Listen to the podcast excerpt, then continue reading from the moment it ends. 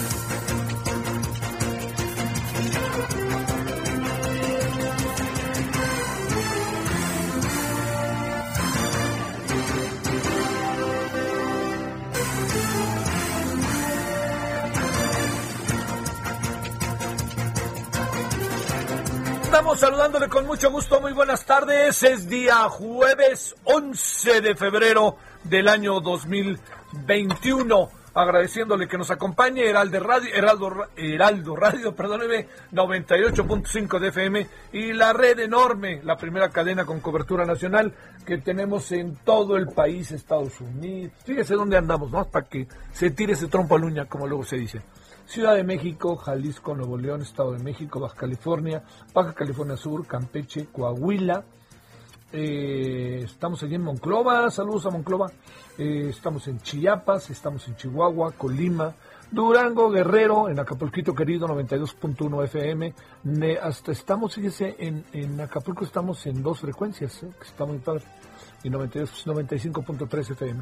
Estamos en Tepic, en Puebla, Sinaloa, Tamaulipas, Sonora, Aguascalientes, Zacatecas, San Luis Potosí, Guanajuato, Hidalgo, Morelos, Cuernavaca, saludos allá hasta Cuernavaca. Ahí estamos en el 98.1 de FM.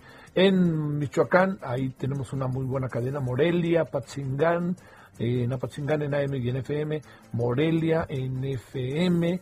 También Uruapan, Zamora, Zacapu. O sea, en Morelia estamos AM.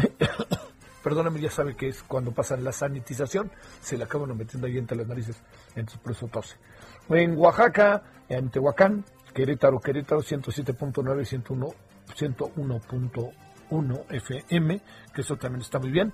En Tlaxcala, Veracruz, allá en Coatzacoalcos, en Coatz Querido, en Jalapa, Córdoba, Tierra Blanca, en Tierra Blanca, Veracruz, allá en frontera con Oaxaca, en Veracruz Puerto, 94.9 de FM, y finalmente en Yucatán. En Estados Unidos, en Texas, allí en McAllen, Brownsville, Houston, Woodlands y Houston. Y en Arizona, en Tucson, o como dicen los del norte, vamos a Tucson, ¿no? Bueno, este, ahí es donde andamos y le, agra le agradezco profundamente que esté con nosotros, esperando que haya tenido hoy un buen día. Bueno, Eh, a ver, mire, eh, hay, un tema del cual ya hablamos, ya hablamos, pero, como dicen por ahí, vamos a darle una segunda vuelta si usted le parece. Ese tema tiene que ver con algo que platicamos con Juan Martín Pérez de la Red por los Derechos de los Niños. Usted se ha puesto a pensar, le ha dado vuelta pues al asunto que tiene que ver con eh, lo que pudo, lo, perdón, lo que ha pasado y lo que puede pasar, en esos dos términos el verbo, eh, ha pasado, y, tres términos, ha pasado, pasa y puede pasar con los, eh, los niños huérfanos por el coronavirus. Es un tema, créame, verdaderamente muy, pero muy, muy fuerte, ¿eh? muy, muy fuerte.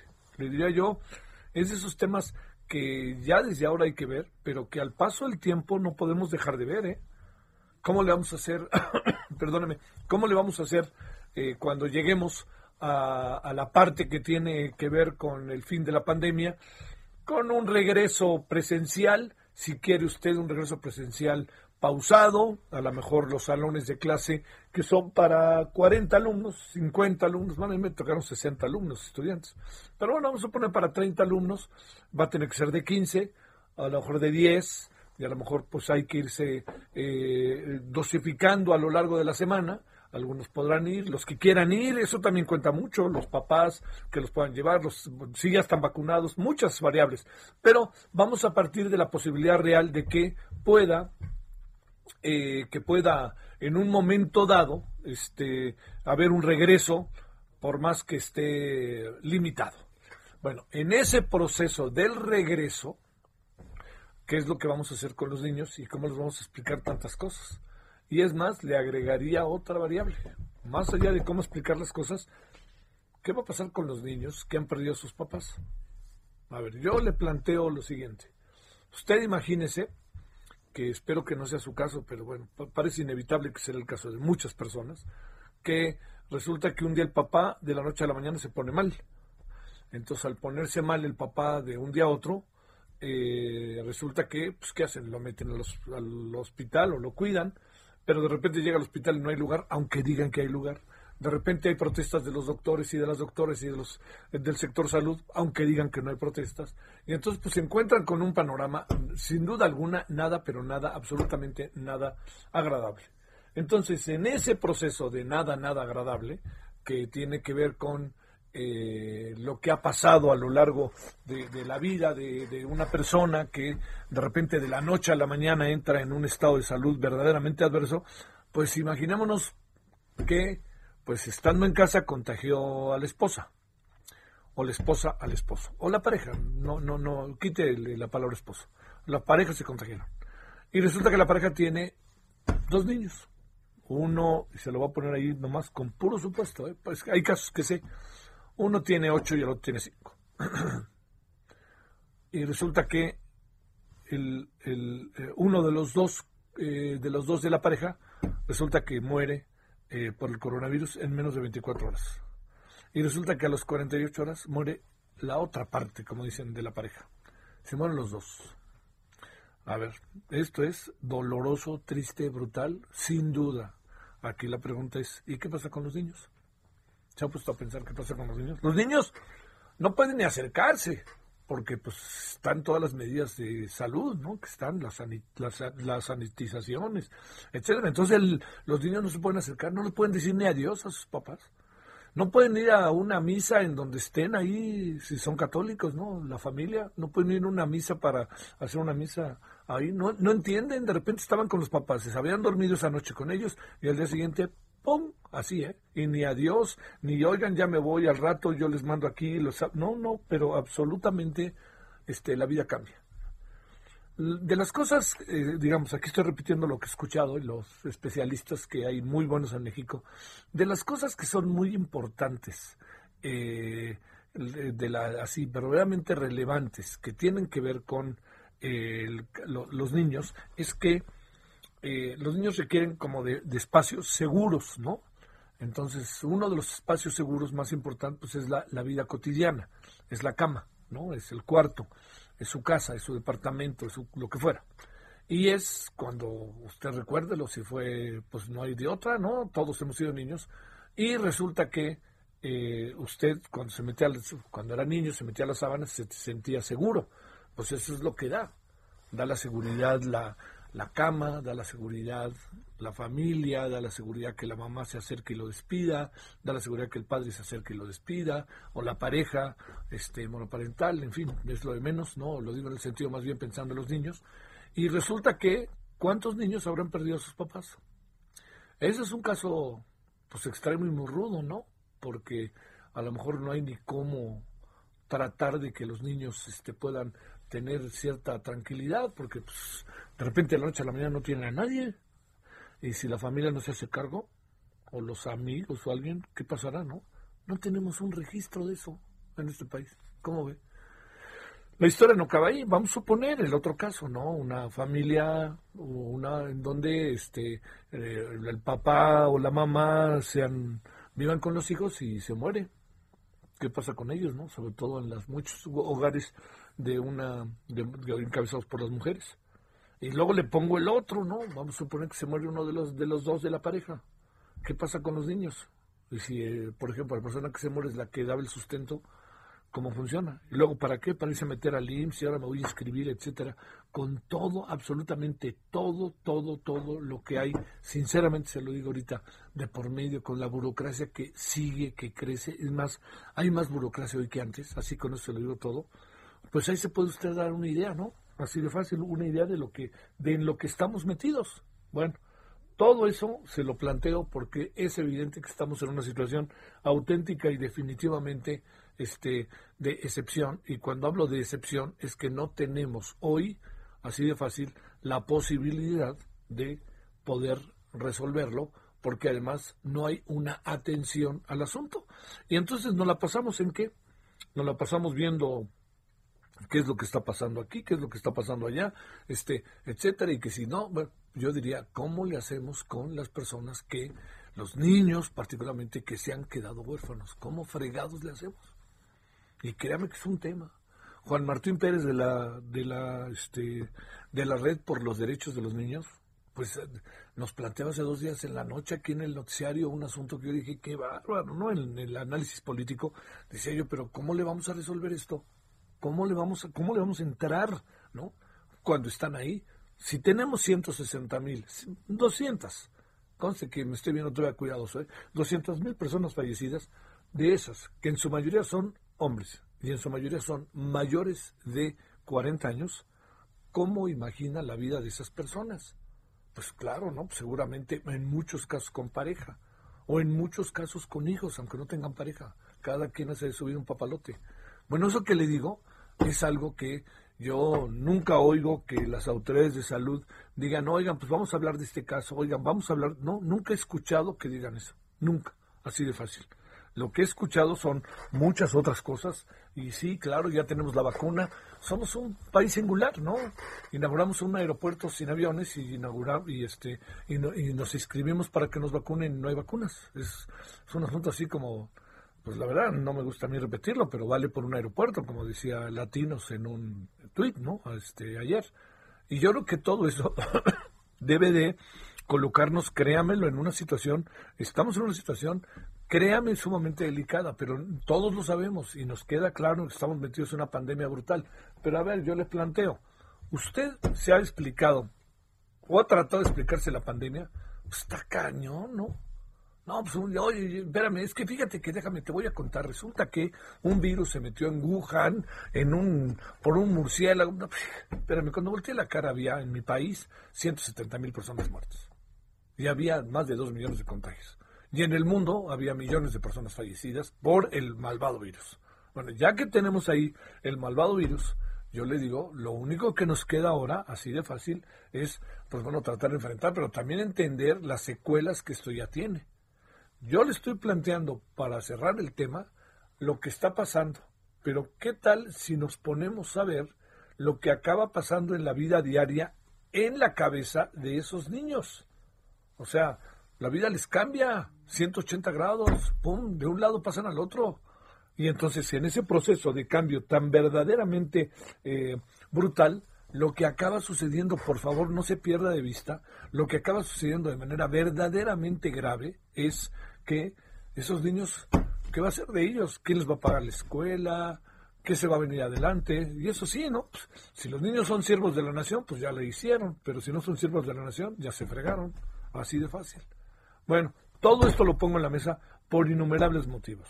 Y uno de los innumerables motivos tiene que ver con que estamos en una situación al límite, tal cual. Y esa situación al límite solo la ven pues quienes la padecen, porque incluso lo digo y lo hemos platicado, el presidente mismo ha sido poco empático en, en, relación con los muchos enfermos y los muchos fallecimientos. Una cosa es que diga, sí, yo, cómo no, y aquí, no, pero realmente que yo le diga, es que el presidente está cambiando toda su actitud, yo no veo que esté cambiando su actitud, más bien yo veo que las cosas auténticamente siguen más o menos en los mismos lineamientos que antes de que estuviera eh, contagiado y que por fortuna haya salido del contagio y esté ya en otra circunstancia. Bueno, parte de lo que tenemos hoy, hay muchos otros asuntos este día eh, derivado del, del coronavirus. Están asustados en Reino Unido porque está avasalladora una de las variantes de la cepa del COVID. ¿eh? Están asustados con toda razón, pero por lo menos hoy AstraZeneca, ¿sabe qué dijo? AstraZeneca planteó así de fácil que el tema sobre este, sobre este asunto, el tema, no perdamos de vista que está en que ya están haciendo una vacuna que pudiera a final de año enfrentar precisamente esto que estamos hablando que tiene que ver con la con, la variante y cómo se está propagando, que es una variante, todo indica, más de mayor propagación y mucho más fácil de eh, que uno pueda contagiarse. Bueno, aquí andamos agradeciéndole profundamente que esté con nosotros. Pues yo le iba al Tigres, oiga. Así, le iba al Tigre, al Tigres. No ganó. No vi el juego. La verdad que estuve hoy con bastantes cosas. Pero he visto todas las crónicas sabidas y por haber. Pero parece que en honor a la verdad, más allá de que el gol parece que merece varias revisiones y a lo mejor en una de ellas hasta la anulación, lo que sí le digo es que lo que uno alcanza a ver en las crónicas es que ganó el, que hoy hizo más méritos, ¿no? Uno sabe que hay una diferencia grande entre algunos equipos. Y bueno, pues todos hablamos siempre de la Juventus, del Real Madrid, del Barcelona. En otro tiempo hablábamos del Milán, hablamos del PSG o del Paris Saint-Germain. Y hoy pues hay que hablar desde hace, ¿qué será? Dos, tres años del Bayern Múnich como el gran, gran equipo de Europa, ¿eh? Gran, gran equipo. Yo creo que si este año el Manchester City gana la Liga Premier y gana eventualmente la Copa Europea de la UEFA, ahí va a haber un quien vive entre estos dos. Pero ahorita el mero, mero petatero se llama el Bayern München y los alemanes han de estar, los de Múnich han de estar pero emocionados, porque si usted supiera, he tenido la oportunidad de verlo, si usted supiera lo que significa el Bayern para la población en Múnich, se sorprendería. Y el Bayer tiene que ver con las aspirinas, ¿eh? por eso se llama Bayer. El Bayer, la empresa, es la que lo mantiene. Bueno, agradeciéndole que nos acompañe, vámonos, eh, vamos empezando, si le parece, 16-17 en la hora del centro. Solórzano, el referente informativo.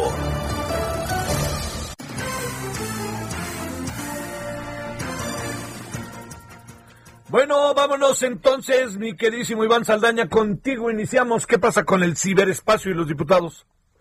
¿Qué tal, Javier, amigos del auditorio? Pues la Comisión de Puntos Constitucionales de la Cámara de Diputados aplazó el día de hoy el discutir el proyecto de dictamen que pues había previsto precisamente el día de hoy votar sobre la reforma al artículo 73 de la Carta Magna, que considera la seguridad cibernética como un asunto de seguridad nacional y que además faculta al Congreso de la Unión para legislar en la materia. Primero, los legisladores, Javier, van a escuchar expertos en foros de Parlamento abierto. Este aplazamiento se dio luego de críticas que generó esta propuesta legislativa la opinión pública, entre ellas que se considere como un asunto eh, de seguridad nacional, que atente contra la seguridad nacional, pues las campañas de desinformación o las noticias falsas, las llamadas fake news en redes sociales y sitios de Internet.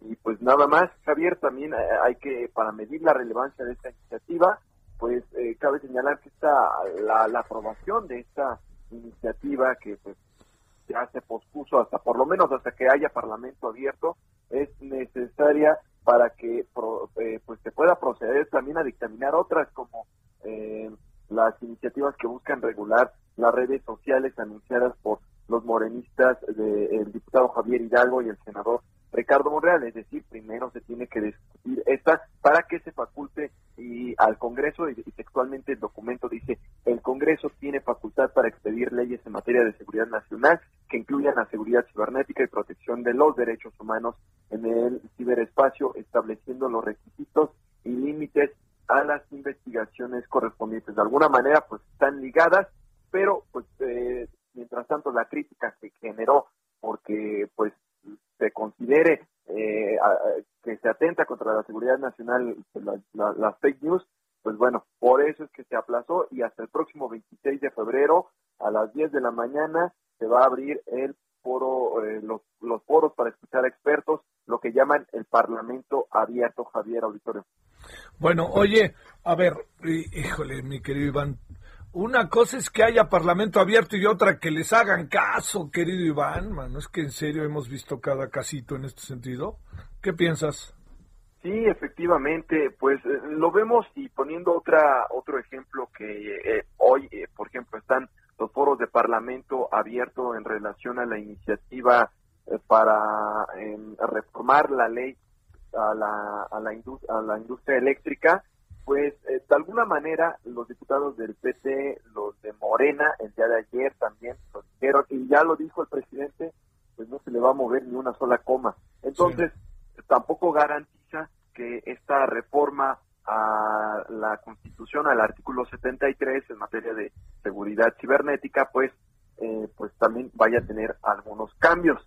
Eh, pero también hay antecedentes de que pues sí se han detenido como la ley, la, llamada ley Banjico, que recientemente que también eh, se detuvo eh, precisamente por, por hay varios, varias críticas de, incluso del propio gobernador del Banco de México que pues de alguna manera advirtió riesgos en la aprobación de esta. Pero pues no hay garantías, eh, eh mi estimado Javier, me preguntas mi opinión, sí. menos durante esta legislatura ha habido muchas garantías de que se puedan hacer grandes modificaciones a los dictámenes.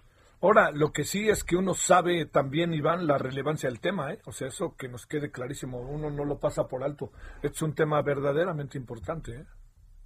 Y un tema que ha dicho, dijo ayer precisamente la, la antier, dijo la, la presidenta de la Cámara de Diputados, que pues no hay que ignorar la realidad y se refería precisamente al ciberespacio, a, regular las redes sociales y pues todo esto pues ya eh, se está juntando y pues ya eh, surgen esta, que esta iniciativa es del 2019, pero se está retomando eh, a propósito, se le está dando nuevamente impulso porque pues precisamente por este tema que se tiene intención de, reformar las redes sociales y pues sobre todo el tema de las de las noticias falsas que pues ha prevalecido desde mm, lo impulsó en la opinión más desde, el término que utilizó Donald Trump y pues en México ha sido muy bien adoptado, entonces pues eh, es un asunto del cual, como dices, se tiene que atender. Bueno, te mando un saludo Iván, buenas tardes. Muy buenas tardes a todos. A ver, antes de ir a nuestra primera pausa, querida Nayeli, cuéntanos qué traes el día de hoy, Nayeli Cortés. ¿Cómo estás, Javier? Buenas tardes. Pues en el INE la consejera Carla Humphrey ya anunció que va a pedir que se audite el padrón de proveedores, este grupo de empresas que pueden prestar bienes y servicios a los candidatos en la contienda de 2021. Actualmente este padrón está conformado por más de 60 mil empresas. Sin embargo, la consejera recuerda que suelen usarse empresas fachada para obtener recursos ilícitos y seguir inyectando más dinero en efectivo en las campañas. El asunto, dice ella, funciona así se simula la creación de una empresa, se le dan contratos, se le pagan y una vez que el dinero fue ingresado formalmente a las cuentas, pues se saca en efectivo y se manda a los estados para financiar campañas a nivel local. Por eso la petición de Carla Humphrey para que en el marco de la suscripción de este convenio entre el INE y la Unidad de Inteligencia Financiera, pues se utilicen estos datos que aporta la UIF para poder fiscalizar, revisar este padrón de proveedores y pues encontrar aquellos que son nada más fachada para inyectar recursos ilícitos a las campañas, Javier. Oye, y por último, este, ¿crece a ver muy en breve? ¿Va por México en 30 segunditos? Eh, sí, Javier, pasa la alianza de 176 a 219 distritos electorales. Son distritos que corresponden a los estados de Jalisco, Oaxaca y Chihuahua, lo que significa que competirán juntos estos tres partidos, PRIPAN y PRD, en 73% del país en las elecciones federales. Un saludo, Nayeli. Buenas tardes. Hasta el rato. Buenas tardes. Bueno, vámonos eh, a la pausa. Eh, hay hay eh, asuntos que hoy ya medio le, le pues es que es difícil pasar a otro tema que no sea el del coronavirus. Pero hay asuntos que están ahí con una enorme relevancia, como es el tema de las vacunas, ¿eh? Porque, bueno, además de que ya vienen las vacunas de la India, ya y Marta Delgado ahí dejó varios asuntos en claro ¿eh? estos días, así que tampoco pensemos que vienen todas las vacunas del planeta, porque, le insisto, tenemos uh, una buena cantidad de ciudadanos que se han inscrito para la vacuna, pero no tenemos vacuna. ¿No? Así que eso es un asunto para ver. Bueno, hablaremos de esto de las vacunas y de lo que hoy está pasando en Reino Unido, en donde están asustados de la variante E de la cepa. Pausa. El referente informativo regresa luego de una pausa. Estamos de regreso con el referente informativo.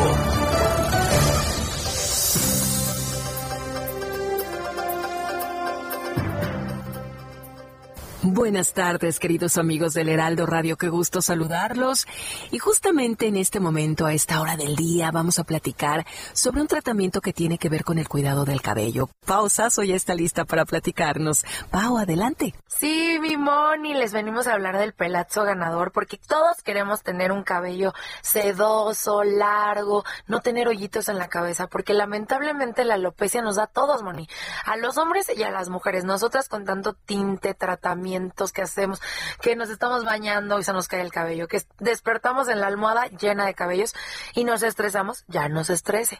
Marque en este momento al 800 230 mil, 800 230 mil, porque si usted llama ahora, en este momento le vamos a regalar este tratamiento capilar top, top, top a usted para que se lo lleve completamente gratis, porque con este tratamiento usted recupera 1700 cabellos en un solo tratamiento. Sí, así como lo yo, 1700 cabellos, pero esto no es todo, familia. Su cabello también va a estar fuerte, sedoso, ya no se le va a caer, lo va a sentir impactante, impactante, así que llame al 800 mil porque yo los quiero consentir en este mes del amor y la amistad, se los voy a regalar, se va gratis mi money, 800 mil se va a llevar este tratamiento ganador para que le crezca el pelazo, que tenga una melena que sorprenda a todos, 800 mil marque en este momento y se lo lleva completamente gratis, solo tiene que pagar los gastos de manejo y envío, mi money, te tengo que decir que este tratamiento cuesta más de dos mil pesos, pero hoy estamos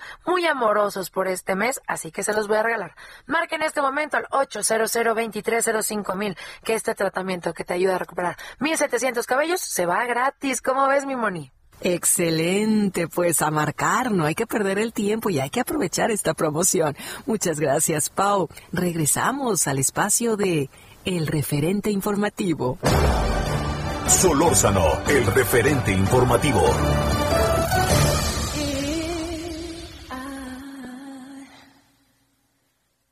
Should stay, I would only be in your way. So I'll go, but I know I'll think of you every step of the way.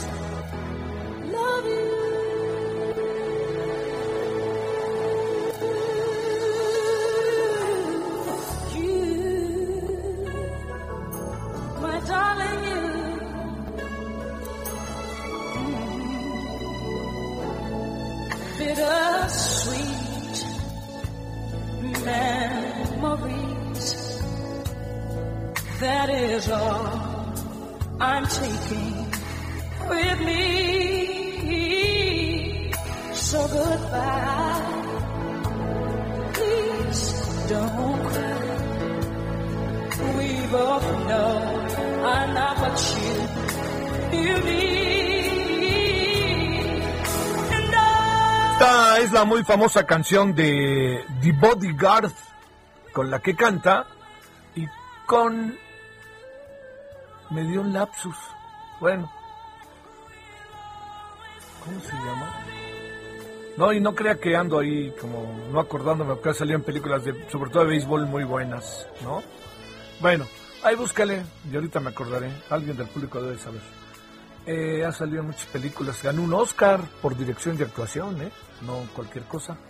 De, salió en otra que se llama For the Love of the Game, eh, por el amor al juego. Bueno, de él no nos acordamos. Este, de él, él no es el motivo de acordarse.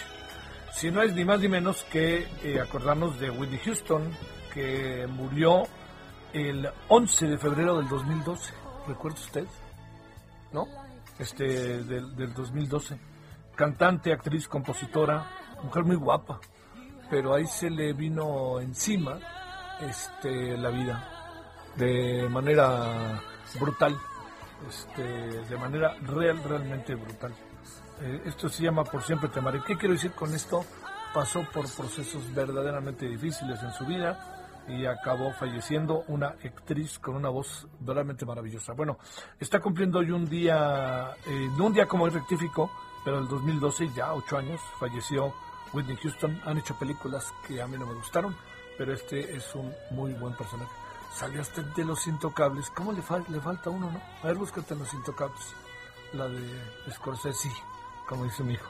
Este, que sale Sean Connery, etc. Bueno, es increíble que no me acuerdo. Síganle escuchando, estoy seguro. Gracias, gracias, Paulina. Gracias, Paulina. ¿Ya ven? Yo sabía que Paulina Chavira me iba a resolver el problema. Kevin Costner, mi queridísima Paulina, gracias porque además nos estabas escuchando, me siento el muy muy, ¿eh? Así que bueno, tengo cuidado en lo que digo, no vaya a ser que tenga faltas de ortografía. Bueno, eh, aquí andamos, eh, 17 con 16, rectifico, con 36 en la hora del centro. Gracias, Paulina.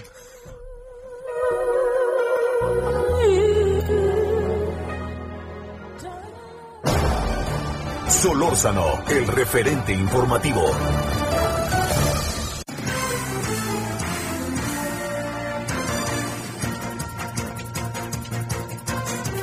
Sí, gracias Paulina Chávez, que luego uno habla con faltas de ortografía y ella está anotando, ¿eh? No creo que no. No, pero gracias, Paulina. Bueno, 16.36. Vamos con los asuntos que eh, también están rondando y entre nosotros. Eh, Gerardo Suárez, cuéntanos qué tenemos el día de hoy, Gerardo. Muy buenas tardes, Javier.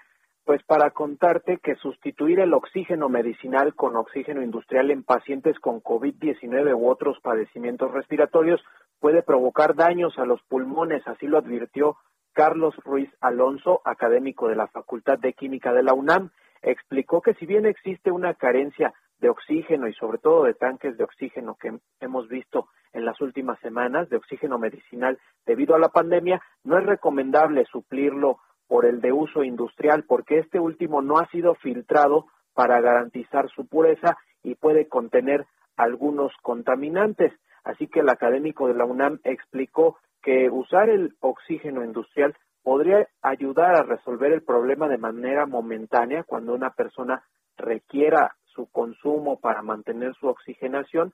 Sin embargo, si este oxígeno industrial se utilizara de manera frecuente, podría traer efectos secundarios como irritación a los pulmones. Eh, Ruiz Alonso explicó que el uso industrial, eh, este oxígeno de, uso industrial, pues no tiene problema cuando se utilizan tareas de ese tipo, porque eh, pues se utiliza solo para procesos de combustión. Sin embargo, cuando ya se usa en el consumo humano, pues se requiere que tenga una pureza de 99.9%. Por eso es que pasa por distintos procesos de filtración para retirarle gases como nitrógeno, también retirarle bacterias y otros agentes que pudieran hacer daño al organismo. Finalmente, Javier, el experto de la Facultad de Química, Carlos Ruiz Alonso, señaló que pues esta gran demanda de oxígeno medicinal llegó ante una situación en la que los productores de oxígeno pues no contaban ni con la infraestructura suficiente para producirlo ni tampoco para producir estos tanques, estos contenedores que han sido pues tan codiciados entre los mexicanos para poder atender a sus pacientes de COVID-19. Esta es la información, Javier. Oye, a ver, esto quiere decir, Gerardo, que tenemos que, debemos tener un gran cuidado y también llamar la atención de quienes se dedican a vender estos, este, estos tanques, ¿no? Porque digo, de cualquier manera, a lo mejor las mismas personas que lo venden sabrán lo que pasa, pero a lo mejor habrá quien no sabe y lo que quiere es también vender y resolver un problema, ¿no?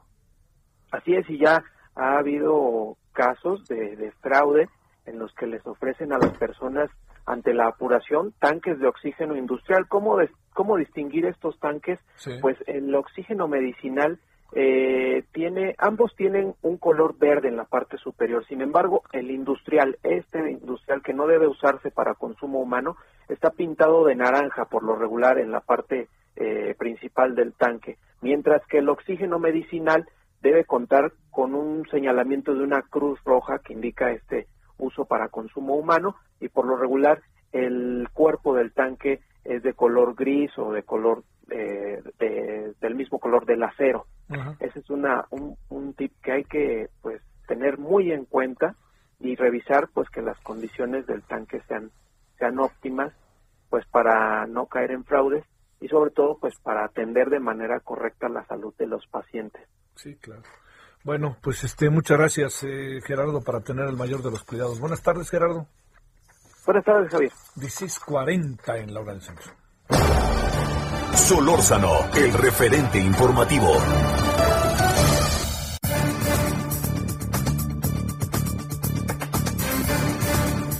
Dentro de las cosas que hemos perdido de vista, yo le decía al inicio de la emisión de hoy el tema de los niños, ¿no? Niños que muy pocos, este, según las estadísticas, han fallecido por el COVID, pero sobre todo niños que se han quedado huérfanos, tema importante.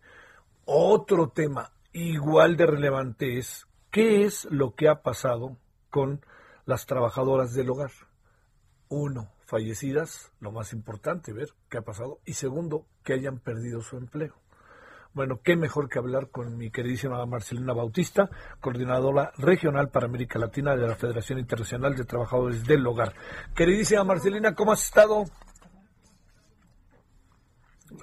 Ah, perdón.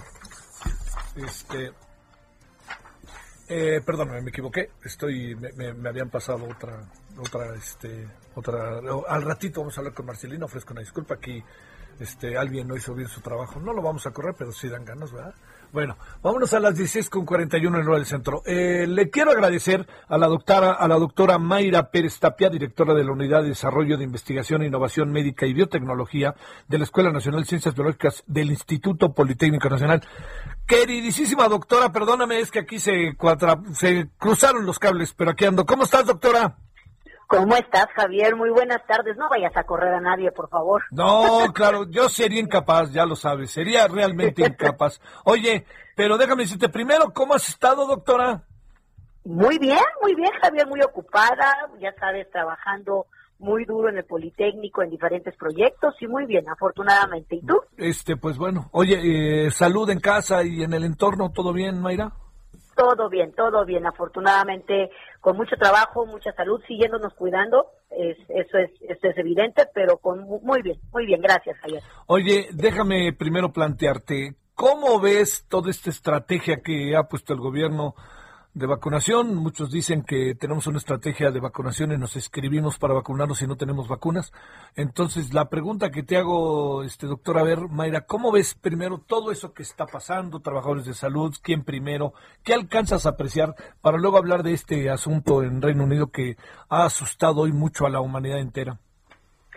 Pues mira, Javier, yo creo que yo creo que la estrategia de México, al igual que, que las estrategias mundiales, no están equivocadas. La estrategia o sea, pensándola como tal, con el, el, el, orden en el que se van a vacunar, en el que están planteadas vacunarse las personas, no es incorrecto, está bien. El asunto primordial es que no tenemos vacunas. ¿sí? o sea, el, el asunto primordial es que el abastecimiento de vacunas pues se ha retrasado por causas no, no relacionadas a nosotros, sino a lo mejor por causas de, de, de fabricación o por otras causas, pero realmente yo creo que el problema central son el, el, número de vacunas disponibles y el tiempo que vamos a tener esas vacunas disponibles. Y además ahora se le va a sumar o se le está sumando lo que tú ya sabes, ¿no? Estas, la aparición de estas variantes y, la, movilidad que va teniendo estas variantes de virus en la humanidad, pues nos van a hacer todavía replantear el problema o replantear la solución de una manera mucho más estratégica. Oye, eh, a ver, digamos bajo tu óptica como científica, lo, lo, ideal sería de una vez por todas, como le han hecho en Rusia, por ejemplo, o en el propio Estados Unidos, han tratado de acabar lo más pronto posible y las primeras a todo el personal de salud. ¿Sería lo, lo idóneo o por ahí tenemos que empezar a colar otras áreas que a lo mejor uno ha perdido de vista, doctor? Fíjate, fíjate Javier, que en, mi opinión, por supuesto que lo ideal es primero las personas que están en línea de batalla. Pero también hay que tomar en cuenta que las condiciones demográficas de nuestro país también son diferentes a las condiciones demográficas de otras, de otras ciudades de Estados Unidos o de propio Estados Unidos. Nosotros tenemos ciudades densamente pobladas.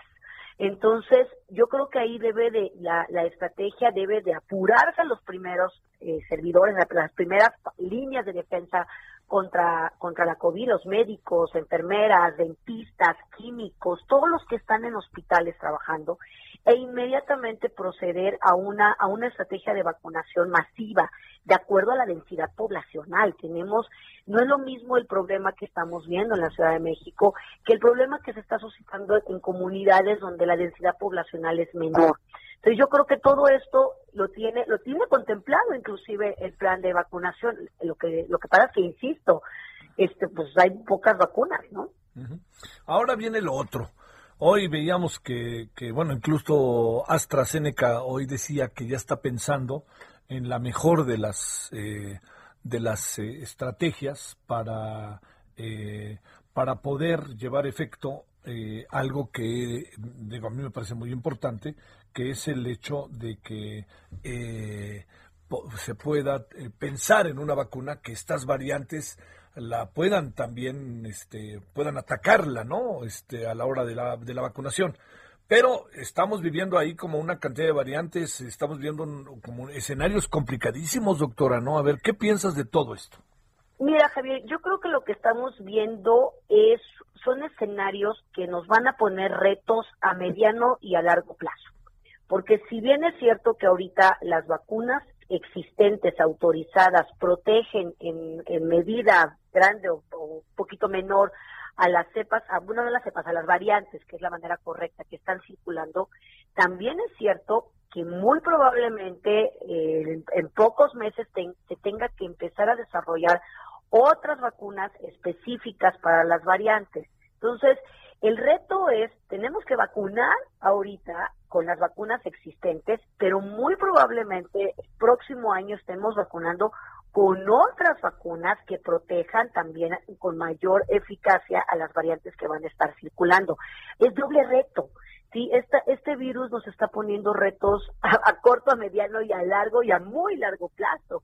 Hoy también estaba yo escuchando, leyendo, sobre todo no escuchando, leyendo varios reportes de expertos de este grupo internacional de, que, que secuencia y una justamente en Inglaterra decía que bueno, prácticamente analizar las variantes, analizar los cambios que se dan en estos virus les va a llevar 10 años, aun cuando la pandemia esté controlada, ¿no? Entonces, realmente es, tenemos que visualizar el problema en corto, en mediano y en largo plazo. Y el gran reto, Javier, el gran reto seguirá siendo tener la capacidad en México de producir nuestras propias vacunas. Tenemos, yo estoy convencida que debemos de enfocarnos en, en esa solución a mediano plazo, ¿eh? porque las de corto, pues bueno, nos están abasteciendo de, fuera, pero a mediano plazo solamente vamos a poder atenderlos si nosotros fabricamos nuestras propias vacunas. Oye, eh, doctora Mayra, déjame plantearte, el, el, el, tema bajo esta perspectiva de lo que uno,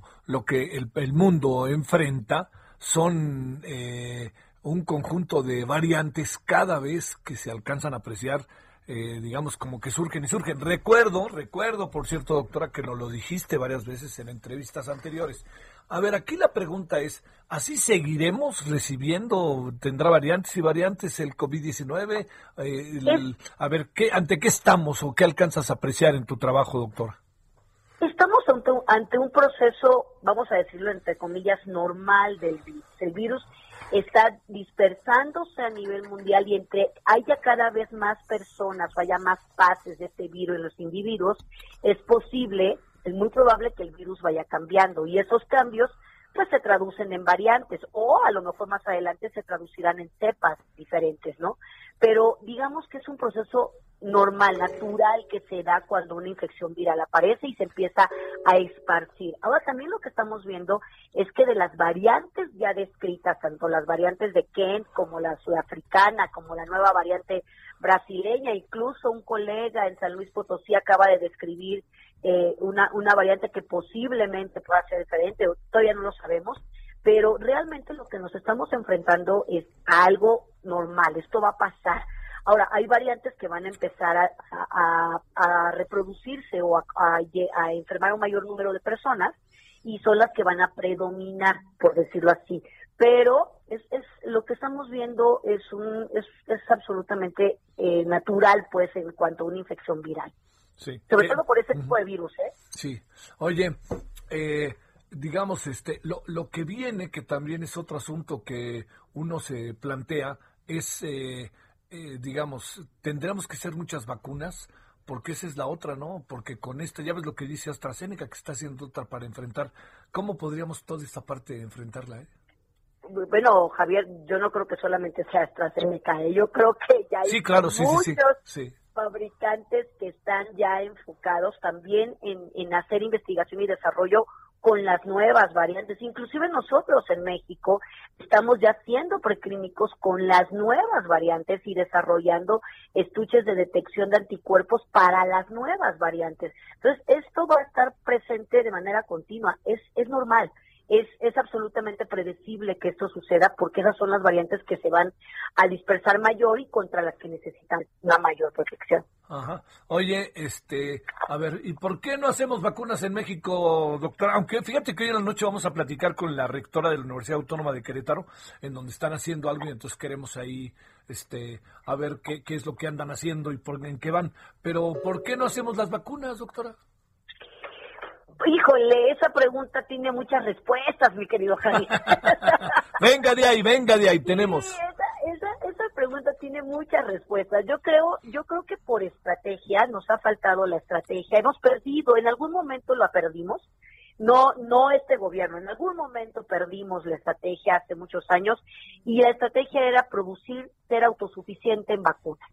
No sé por qué, no, no, no, no lo tengo muy claro, hay muy, muchas historias, pero antes lo éramos. Ahora, ¿Por qué no hacemos vacunas? Por una falta de planeación estratégica, por una falta de definición en la política pública de que tenemos que hacer vacunas, producirlas, investigarlas, desarrollarlas, producirlas, envasarlas y distribuirlas en México. Entonces, definitivamente el papel del gobierno es fundamental.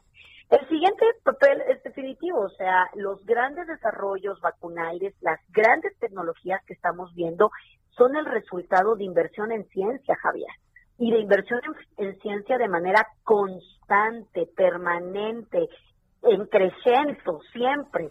Y pues la inversión en ciencia en este país siempre ha sido un gran tema, ¿no? Entonces, ¿Por qué no tenemos vacunas? Y asúmale, la parte de planeación estratégica, la inversión en ciencia, una infraestructura realmente articulada. A lo que me refiero, la, articular infraestructura académica, articular infraestructura de transferencia de tecnología con la industria farmacéutica, favorecer la biotecnología nacional y además articularla en, un, en, una, en una ciencia regulatoria. Todo eso es un ecosistema eh, fértil para que no solamente haya vacunas, sino para que haya biotecnológicos, medicamentos, innovaciones al alcance de la salud. Entonces, como te das cuenta, Javier, las respuestas son Sí, sí, sí, sí, Oye, Y, oye, y más para una científica como tú, y oye, y si tienes tiempo te sigo diciendo, ¿no? Sí, sí, pues no, y si no, bueno, te sigo, te sigo enumerando un sinfín de, de, de, de, de causas, ¿no? Pero yo creo que es el momento Eh, es el momento para, para tomar el timón de nuevo, para que nuestro gobierno tome como planeación estratégica, como política, el que nosotros desarrollemos, descubramos, desarrollemos, no solamente una, Javier, dos, tres, cuatro vacunas mexicanas, pero se necesita inversión. Y se necesita una inversión, evidentemente, las, las primeras inversiones en ciencia vienen siempre del Estado, pero la, para continuar los desarrollos tiene que haber una inversión también de la industria, de la del capital privado, porque son inversiones multimillonarias. Entonces, tenemos que ponernos el chip y cambiar en este momento porque el problema no se va a solucionar pronto, ¿eh? Sí, sí, sí, me queda más que claro. Doctora queridísima, te agradezco profundamente, como siempre, que nos hayas dado parte de tu tiempo. Sé que estás hecha la bala diario y nos da mucho gusto que hayas estado con nosotros. Muchísimas gracias, Javier, y no quiero dejar pasar la oportunidad de, felicitar a todas mis colegas mujeres. Hoy es el Día de la Mujer y de la Niña en la Ciencia. Ah, qué padre. Y yo creo que es súper importante despertar vocaciones tempranas en estas niñas, en estas áreas tan padrísimas que, hay, que tienen tanto impacto social. ¿eh? Entonces, muchas felicidades a mis colegas y muchas gracias, Javier. Me da gusto escucharte. A mí más el, a escucharte y felicítote a ti también, doctora. Gracias. Buenas tardes. Un abrazo. Buenas tardes, Javier. Bueno, ahí tiene usted el porqué de tantas, muchas preguntas sin responder. Así es esto, pero muchas respondidas, el por qué ciertas cosas no pasan. Pausa. El referente informativo regresa luego de una pausa. Estamos de regreso con el referente informativo.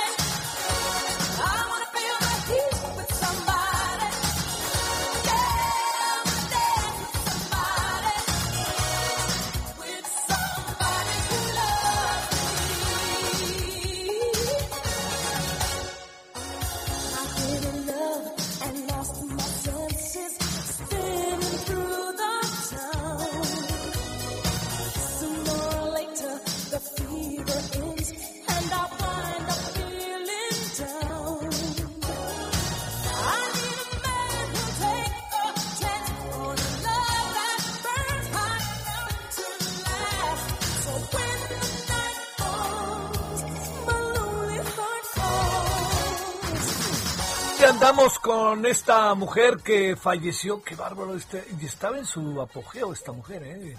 creo que andaba, y todavía traía cuerda, que se llama eh, Wendy Houston, que le digo salió con Kevin Costner por fin, gracias a los que se acordaron, sufrí porque no me acordaba. Bueno, este, con, eh, digamos, eh, eh, una película que se convirtió muy, pues muy de domingo en la, en la tarde, ¿no? Y luego pues tuvo mucho éxito.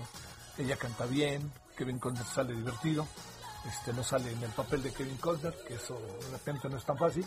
Y este y bueno, pues ahí tiene usted que hoy exactamente hace ocho años falleció, nueve años, perdóname, falleció Whitney Houston. I wanna dance with somebody. Yo quiero echarme un bailecito con alguien. Bueno, vámonos a las 17.03 en la hora del centro en jueves.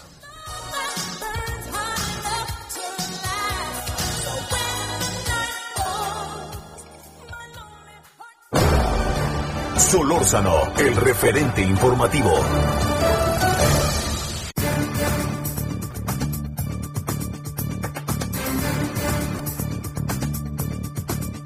Eh, nomás para que vea cómo andan las cosas, ¿eh? Estados Unidos ha anunciado que compró 200 millones más de dosis de vacunas. Y ya saben, entre los mexicanos que están yendo para allá, ya no solo mexicanos, ¿eh? se van de todo el mundo, se forman y les dicen, pase, véngase a vacunar y órale y regresen 21 días y lo único que piden es ya una identificación y nada más. Este, en algunos lugares no importa de qué nacionalidad es usted, si usted se forma, adelante y ahí también hay una parte que es muy interesante, esto está sucediendo en otros países, en Cuba, por ejemplo, está sucediendo, está sucediendo en Rusia y no más allá de ello, ¿eh? en Francia sí están muy estrictos porque pues acuérdense que ahí también les pegó muy fuerte, pero Estados Unidos pues al ser un país tan tan de, una conformación racial tan pues yo diría tan verdaderamente heterogénea, pues entonces el señor este Joe Biden que no es el señor Donald Trump, pues abre la puerta, afortunadamente. Bueno, le quiero agradecer ahora sí, perdóname hace rato, a Marcelina Bautista, coordinadora regional para América Latina de la Federación Internacional de Trabajadoras del Hogar, la FIT. Queridísima Marcelina, ¿cómo has estado? Eh, Javier, buenas tardes. Aquí bien, eh, trabajando. ¿Y cómo has estado? A ver, primero lo que yo siempre me, me, me, veo obligado, la verdad, ¿no? Hay que, hay que meterse en esos terrenos. ¿Cómo has estado respecto a todo lo que tiene que ver con coronavirus, tu gente, la organización, ahí qué ha pasado, ahí van librándola o qué encuentran? Eh, pues han habido eh, trabajadoras del hogar con COVID, eh, han habido compañeras que pues han tenido que estar encerradas en el trabajo también para uno para no perder el trabajo y por el otro lado pues no no salir exponiéndose para no contagiarse, pero eso tiene consecuencias, ¿no? En, en, el trabajo. Y pues bueno, la gran mayoría eh, están, han sido desempleadas, ha habido muchísimos eh, despidos injustificados y bueno, se ha vuelto un pretexto de que ya la empresa no funciona, de que el marido no tiene trabajo, de que ya no hay que hacer y que después te llamamos, entonces pasan cinco o seis meses y la trabajadora a veces sigue esperando y pues no hay resolución eh, al respecto. Entonces, eh, pues bajo esta dinámica están trabajando las trabajadoras. Entonces, nuestras acciones en cuanto a la información con ellas es seguir capacitándolas. Y por el otro lado, pues hay una gran, gran resistencia por los empleadores que no quieren asegurarlas o no otorgar este servicio tan importante para ellas como también sus derechos. Y cuando lo, lo pide la trabajadora o acceden a ello, pues a veces es de muy mala gana por los empleadoras, los empleadores, entonces no se hace bien los trámites, ¿no? Eh, bueno, oye, a ver, vamos este, a entrar, si te parece, Marcelina, en la otra parte del asunto. Eh, ¿Qué información alcanzas a tener de que los tras, las y los trabajadores del hogar hayan perdido, bueno, primero, hayan sido contagiados por el COVID y segundo, incluso que eventualmente hayan muerto? ¿Qué tenés de eso? ¿Tienes números o más o menos un panorama? ¿Qué tienes? Exactamente como números no no tengo solamente como información eh, eh, muy muy general, ¿no? Por un lado y bueno, nosotras tenemos eh, un registro de cerca de 1.500 trabajadoras del hogar que, que las tenemos ubicadas como por grupos de WhatsApp de, de distintos, incluso de los distintos estados de la República. Entonces, es la manera en que estamos sabiendo que están enfermas ellas, que a veces están enfermas, pero el empleador dice que no es COVID, entonces que sigan trabajando o que eh, X eh, problema que ellas también presentan, entonces eh, es como enfrentarse a ello todos los días. Oye, y esto, digamos, pero seguramente, pues ni hablar, ¿no? Lo digo por el tamaño de problemota que tenemos, Marcelina, habrá trabajadoras, ellas y ellos, que hayan perdido la vida. Sí, claro, sí, sí, hay muchas trabajadoras que son que han sido eh, o que tienen problemas de, de salud, eh, problemas crónicas de salud y pues ellas, eh, han, varias han sido que estar entubadas, otras pues tienen, han tenido que, pues fallecen, ¿no? Entonces, eh, realmente pues nos enteramos por las familias o por eh, que, que son trabajadoras del hogar también, pero así eh, una estadística que tengamos no, tanto. Oye, y, la parte de la, para retomar la primera respuesta a lo que te planteaba, esto que tiene que ver con la pérdida del empleo, tienes qué, qué tipo de información puede uno tener, qué anda pasando, como tú hace rato decías, con los empleadores, y qué anda pasando, porque también pienso, eh, digamos, quienes pertenecen a la organización logran defenderse, pero del gran total que me has dicho varias veces que hay, yo no veo cómo se van a defender, ¿no? Se los corren y adiós, ¿verdad? Sí, desafortunadamente, y bueno, nuestras redes sociales, redes sociales han funcionado eh, justo para ello, que las trabajadoras también van buscando información por, por internet y nos ubican y es cuando también nos enteramos, ¿no? De tengo 30 años, la señora dice que robé cosas y que ya no me llama. Entonces es cuando vamos registrando si perdió el trabajo por COVID o perdió el trabajo porque la señora ya no quieren contratarla o a veces también fallecen sus propios empleadores y ahí los hijos ya no pueden hacer nada o no simplemente pues las despojan de su trabajo, ¿no? Sí. ¿Qué, qué es lo que debe lo qué es lo que debe de hacer eh, qué es lo que debe de hacer una, un empleador ante un caso que seguramente se presenta. En la mujer que trabaja en su casa, el hombre que trabaja en su casa, resulta que tiene coronavirus. ¿Qué es lo que está obligado a hacer? Pues está obligado a, darle como toda la atención eh, que, que, eso merece, tenerla en aislamiento, eh, atenderla en cuanto a, a su salud porque pues la mayoría no tiene seguridad social y no puede ir a una atención eh, clínica y bueno peor la enfermedad que si es necesario tendrá que ir a, algún hospital pero por medio de los empleadores es difícil porque no tiene seguro, ¿no? y por el otro lado, y si tiene COVID en el trabajo, pues sí tiene que tomar todas las medidas que, que de un protocolo, entonces en, en eso tiene que cuidar eh, los empleadores. Eh, también han habido trabajadoras que han tenido COVID en el trabajo, eh, en, la empleadora los atiende, pero después la despide, entonces no, no tiene como mucho caso este la información a veces, ¿no? Entonces, para nosotras es importantísimo que las trabajadoras del hogar se sigan capacitando. De hecho, hay un protocolo que, que realizamos CASE y eh, la Secretaría del Trabajo eh, de la Ciudad de México y la Secretaría del Trabajo eh, Federal, el cual este, eh, contiene los derechos y obligaciones de las trabajadoras, los empleadores, la atención que deben de tener ante el COVID-19. Entonces, toda esa información estamos circulando las organizaciones en nuestras redes para dar mayor atención y sobre todo que tanto las trabajadoras como empleadores cuáles son sus obligaciones ante la ley. Sí, que esa es una de las grandes claves. Oye, pero digamos, en sentido estricto, eh, digamos, el, el, empleador, la o el empleador, deben de pagar las pruebas COVID, si no estuvieran eventualmente en el Seguro Social, tienen que pagar la recuperación, se tiene que pagar el salario, todo eso, ¿no?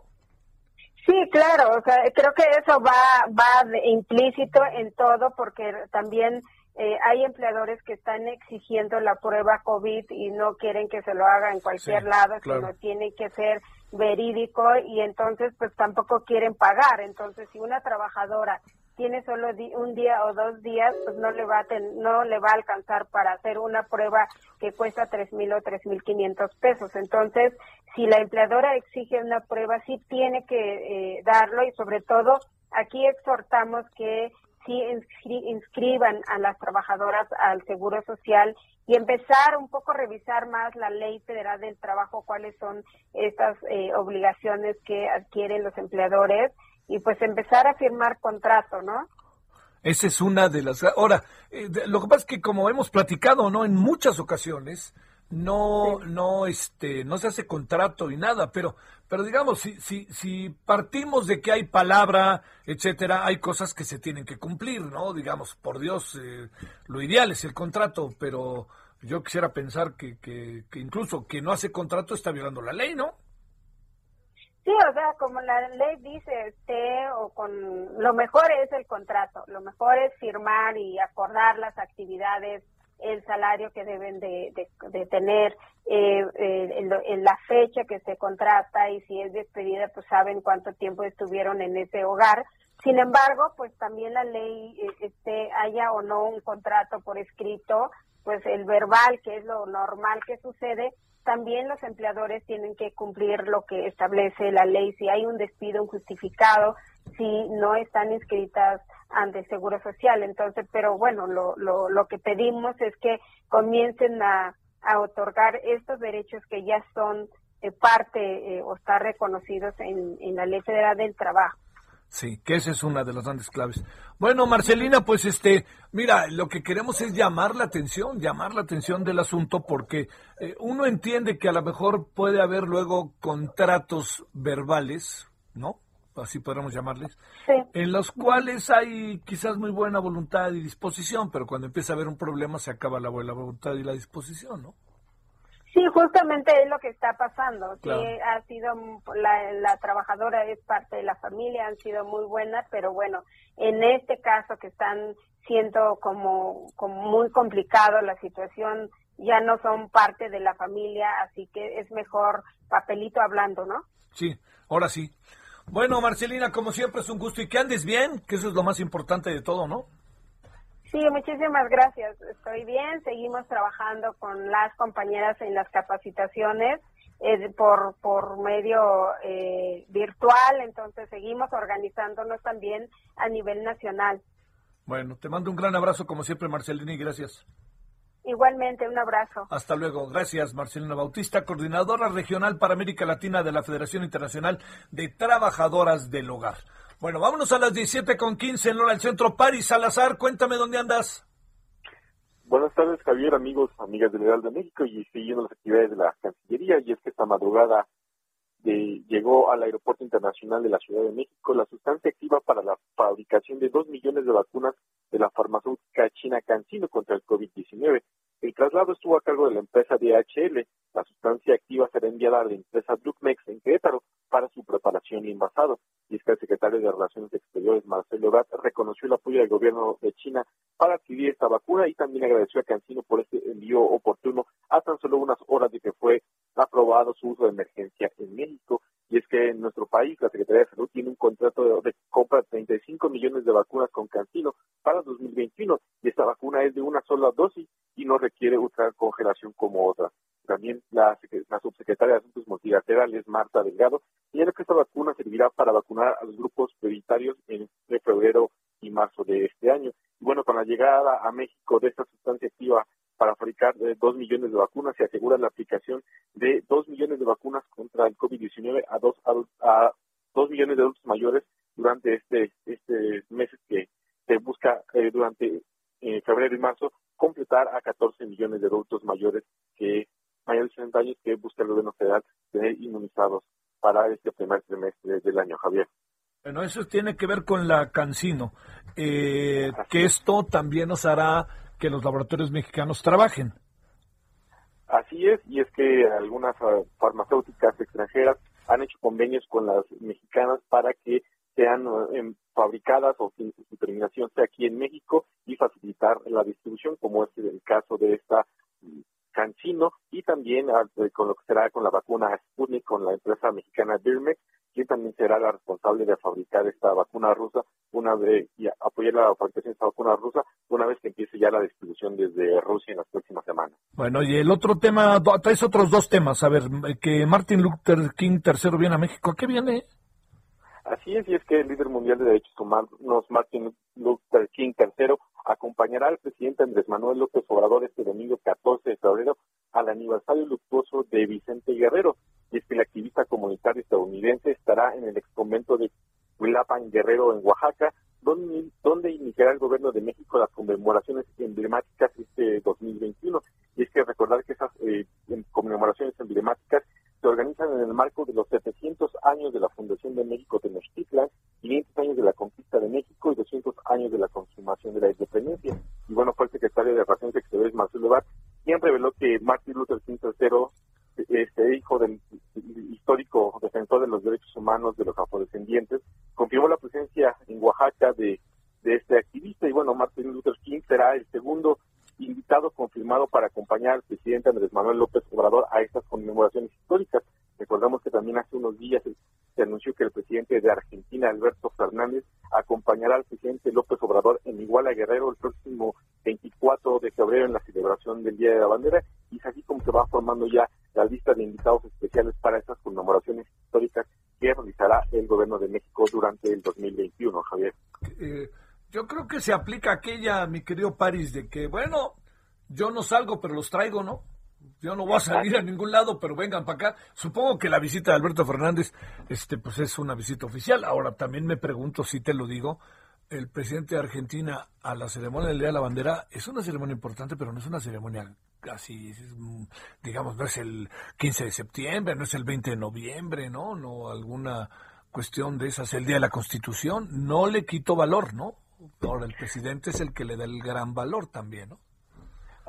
Javier, es que recordemos que ya en, en octubre, noviembre del 2019, Alberto Fernández como presidente electo estuvo en México precisamente antes de tomar posesión en Argentina y esa sería su, su, su primera visita oficial, pero también se espera que en, este, en estos días que tenga visita oficial hagan conjuntamente un anuncio ya de la distribución de la vacuna de AstraZeneca, ya que recuerda, recordemos que se está fabricando la sustancia activa en Argentina y se está terminando de envasar en México. Ya llegó sustancia para fabricar cuatro millones de vacunas y en estos días podría empezar ya la distribución para toda América Latina y este anuncio sería precisamente desde eh, quizás desde Iguala o desde la Ciudad de México, pero sería durante esta visita oficial que tenga el mandatario de Argentina con su homólogo López Obrador. Bueno, y cerramos, si te parece, ¿qué dice la eh, secretaria de Gobernación? Sí, es que la secretaria de Gobernación esta mañana dijo que eh, consideró que para que México desarrolla necesita necesita el, desarrollo de más mujeres empresarias para continuar abriendo espacios a otras mujeres y abrir eh, redes de respaldo. Dijo que las mujeres deben incidir en todos los espacios que antes estaban reservados exclusivamente para los hombres. Y aseguró que las mujeres que ya tienen las posibilidades de ocupar puestos de decisión como ella, tienen el deber y la responsabilidad de continuar generando espacios y sobre todo apoyar a más mujeres para que encuentren un terreno fértil para el desarrollo de sus sueños y sus aspiraciones. Y este, este mensaje lo dio, lo dio durante la toma de protesta del nuevo Consejo Coordinador de Mujeres de Empresarias, donde Sánchez Cordero también dijo que se debe impulsar el ingreso de más mujeres en nuevos espacios de la economía y el desarrollo social. Eh, señaló que se debe luchar por generar condiciones que permitan la igualdad en esta lucha por ocupar, eh, ocupar estos ideales y estos cargos, que no se debe escatimar ningún recurso o espacios para hacer visible la participación de las mujeres y finalmente afirmó que se deben tener más figuras femeninas que admirar para hacer que las redes de respaldo se fortalezcan en esta lucha por la paridad de género en nuestro país. Un saludo, un saludo París, saludo. Buenas tardes. A ver, seremos en, en breve, mi queridísimo Francisco Nieto, ¿qué se dijo hoy desde el púlpito? ¿Qué tal, Javier? Muy buenas tardes. Hoy el presidente Andrés Manuel López Obrador habló del tema migratorio con los Estados Unidos, dio una larga exposición sobre este tema, eh, dio a conocer que, su homólogo estadounidense Joe Biden le informó que le llevará tiempo ordenar una política migratoria en ese país, explicó que el tema migratorio en el vecino país del norte aún es un lineamiento de, política y que no se puede aplicar de un día para otro, incluso alertó de que continúan las deportaciones eh, como se daban en el gobierno anterior. Esta información pues la dio a conocer para que los migrantes estén informados y no se dejen engañar por traficantes de personas que les pintan un mundo rosa. Ratificó que México no quiere de Estados Unidos el plan media, pues se traduce esto en una ayuda militar, sino lo que quiere es una cooperación para el desarrollo en Centroamérica y en el sur del país. Eh, bueno, pues aquí también el presidente lamentó que los países de Centroamérica no tengan en estos momentos vacunas y abogó para que a nivel internacional eh, comiencen a llegar las vacunas a estos países y que empiecen a ser vacunados eh, los eh, centroamericanos. Pues fue parte de lo que sucedió el día de hoy en la, en la mañanera, Javier. Bueno, sale este, eh, no, no, el, plan Mérida es paramilitarizar y mire a lo que, lo que estamos haciendo aquí adentro, mi queridísimo París, este Francisco, perdón. Pero bueno, sale, muchas gracias. Buenas tardes. Bueno, a ver, hoy en la noche vamos a tener ahí diferentes asuntos. Primero, eh, la, entre otras instituciones de educación superior, la Universidad Autónoma de Querétaro está siendo parte importante de las, pues ahora sí, que están haciendo las vacunas mexicanas. Eh, si este país tuviera un desarrollo científico, por ejemplo, como Cuba, o por ejemplo, con este trabajo tan expedito que ha hecho el gobierno de Costa Rica, o pues como otros países, ¿no? Que han ponderado y han echado por delante el tema de el desarrollo de la ciencia. Y hablo de esta administración y hablo de todas las otras administraciones, ¿no? O sea, lo que pasa es que esta administración siempre pensamos que íbamos a abrir un campo favorable a la ciencia de inversión, a la cultura, y pues no ha sido así, más bien es bajarle el switch. Pero como sea, le quiero decir que pues hay instituciones de educación superior que a pesar de las políticas públicas están haciendo un trabajo muy interesante. Entre otras está la Universidad Autónoma de Querétaro. Vamos a ver qué es lo que ellos están haciendo. Vamos a hablar también de que el INAI ha determinado abrir los expedientes, varios, ¿eh? El expediente de los Oya, el expediente del avión, eh, de esto que pasó hace pocos días, pero también del avión este, presidencial que, que nomás no se vende, ahora ya el presidente se lo anda vendiendo a los empresarios mexicanos. Y finalmente vamos a hablar con un voluntario que se ha puesto la vacuna Novavax, no, no, Novax, que lo que busca pues es quiere ayudar, ¿no? Bueno, pausa. El referente informativo regresa luego de una pausa. Estamos de regreso con el referente informativo.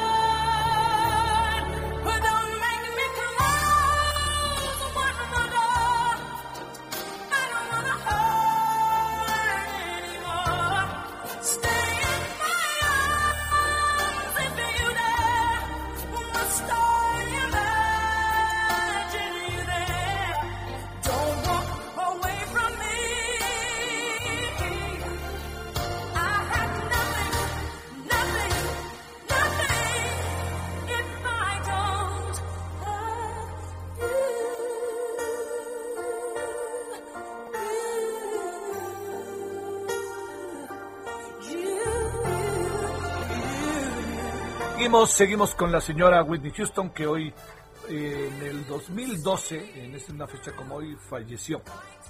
Causas extrañas, raras, ya sabe cómo lamentablemente pasan estas cosas con eh, ciertos personajes, ¿no? La vida es, se les viene encima, ¿no? Se les viene encima la fama, el dinero, la gente que se aprovecha, todo eso viene juntito, ¿no?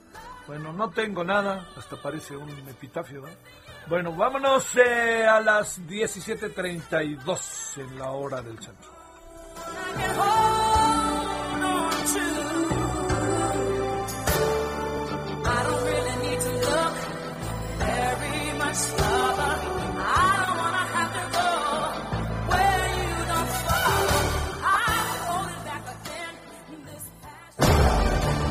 Solórzano, el referente informativo.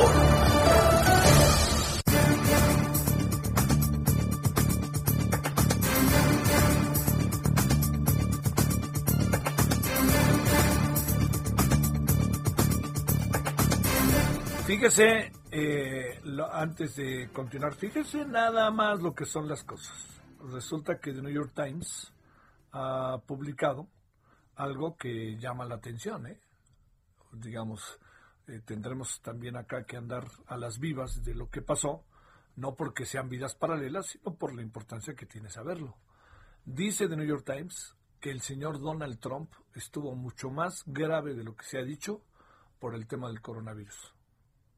Eso es algo fuerte, no sé qué piensa usted, ¿eh? Así de fácil como se lo, bueno, no de fácil, así de terrible como se lo cuento. Pero bueno, ya está bien, que esa es la otra parte. Pero que estuvo más grave de lo que se dice, dice en un artículo en su portal de New York Times. Los, lo voy a conocer hace que será como 10 minutos. Bueno, vámonos a las 17.34. Priscila Torres es directora de los Premios Latinoamérica Verde. Es una organización, en verdad que se lo digo, muy importante. Ahorita le voy a explicar vamos a hablar de los premios, pero vamos a hablar de la reforma, eh, de la reforma energética. Va, a ver que, que, sí que vale la pena hablar de ello. Priscila, ¿cómo has estado? Buenas tardes. Muchísimas gracias por este espacio. Buenas tardes. Feliz de estar conectada con ustedes. Es un gusto. A ver, ¿estás en dónde? ¿En Ecuador o andas por acá? Estamos en Guayaquil, Ecuador, eh, desde la sede de los premios. Híjole, oye, a ver, primero, antes que nada, si te parece, dinos qué es esto de los premios para también entender a quién se premia por ser verde, no solo de palabra, ¿no? Así es, absolutamente. Pues Premios Latinoamérica Verde hoy lo que busca es reconocer, no solamente exhibir, no solamente conectar, no solo es pensar en la capacitación, sino también premiar a los 500 mejores proyectos sociales y ambientales de América Latina. Hoy es una propuesta abierta, un evento que sin duda ha pensado en todos los espacios posibles para fortalecer los proyectos locales y latinoamericanos eh, y, que y que además eh, tiene dentro de todas las oportunidades que presenta pues, el, beneficio de que no le el participante su registro y que pues tenga la posibilidad cualquier proyecto eh, en postularse. Sí. Esto tiene que es este Latinoamérica, ¿verdad? Fundamentalmente. Así es. ¿Hace cuántos América Latina? Sí. ¿Hace cuántos años, este Priscila, eh, se ha echado a andar este premio? Eh? Bueno, esta ya es la octava edición. Ah, eh, ¿Es anual? Nosotros es anual. Todos los años reconocemos a los 500 mejores. Tuvimos la primera versión, fue la única distinta. La primera versión fue a modo Ecuador lo lanzamos por primera vez para encontrar estos agentes de cambio y a partir del 2015 se convierte en una versión absolutamente latinoamericana, pero incorpora a las islas del Caribe y eh, por, por idioma eh, a España como Oye, este, déjame preguntarte, eh, de México, que recuerdes a alguien que haya sido galardonado. Uf, muchísimos. Tuvimos pues de, Baja California el proyecto de, la conservación de la tortuga marina. Ah, claro, lo recuerdo, sin Duda, que, sin duda pues era un trabajo extraordinario de tener de 18 años y que iban de alguna manera fortaleciendo pues la existencia de esta especie tan especial. Eh, tenemos como ganadores también a Andrea, y, em, que tuvo su proyecto del alginato de sodio que lo sacaba del sargazo de las algas del, del sargazo que se acumula en las costas eh, de México, que también fue ganador en su edición. Tuvimos el proyecto de Josefa de Proadech, que es de toda una comunidad de Chiapas en desarrollo humano que, que empezaron a encontrar en la, en la apicultura el, el, proyecto perfecto para poder desarrollar a la comunidad y generar co-creación entre toda una comunidad. Eh, así que a nivel de proyectos ganadores hemos tenido pues muchos eh, y finalistas sin número. La, presencia de México siempre ha sido muy importante en las postulaciones eh, y las propuestas en todo sentido a nivel de innovación. Hemos tenido no solo temas de conservación, sino también temas de acceso eh, como lo hizo pues Familia Rural Inteligente y, lo llevó a ganador en el 2019 con la categoría de agua. Sí. Así que pues iniciativas mexicanas muchísimas y extraordinarias además, ¿no?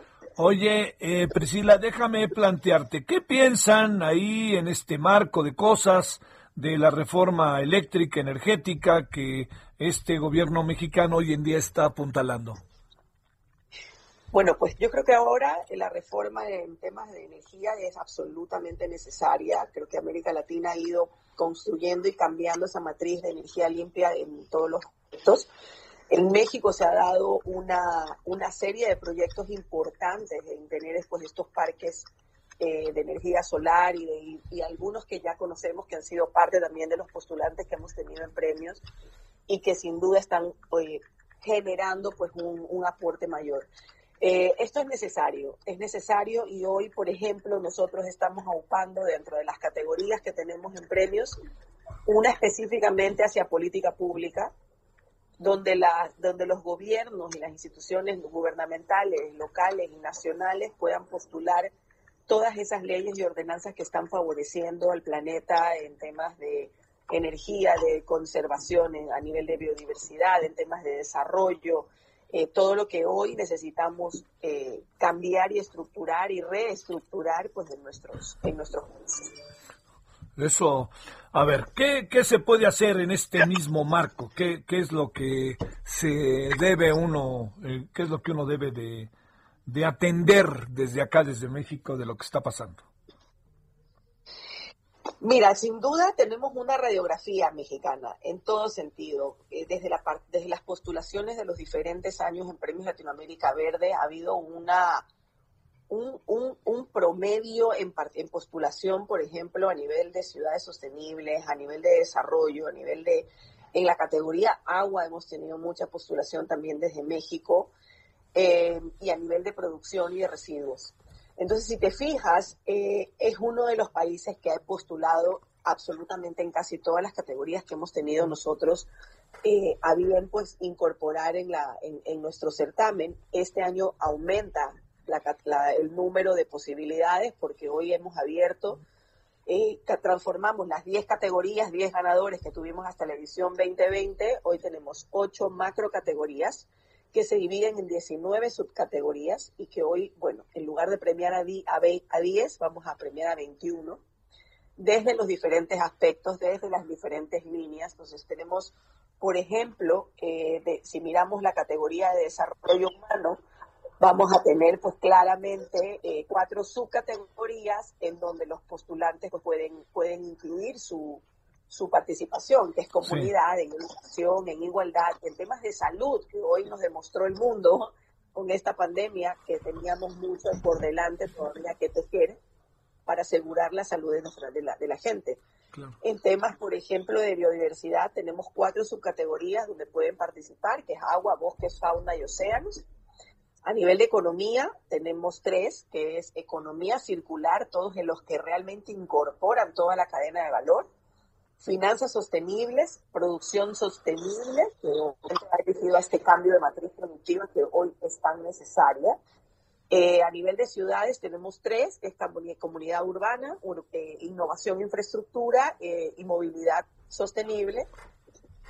residuos, que va enfocada a la gestión como manejos de residuos sólidos, productos reusables, reciclaje y en energía la accesibilidad y la energía limpia. En esas seis macro categorías tienes las 19 subcategorías.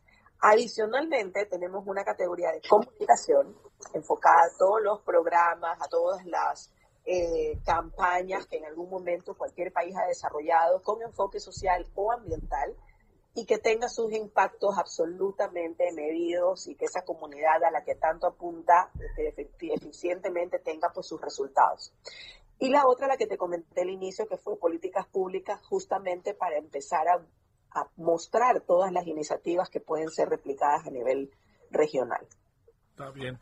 Bueno, pues este Priscila, atentos estamos y atentos estamos, como lo sabes, a una discusión en este país muy intensa respecto a la reforma eléctrica, porque además es una reforma que en términos constitucionales el presidente tiene la atribución de presentarla y el legislativo tiene que atenderla de lo que llamamos acá preferente.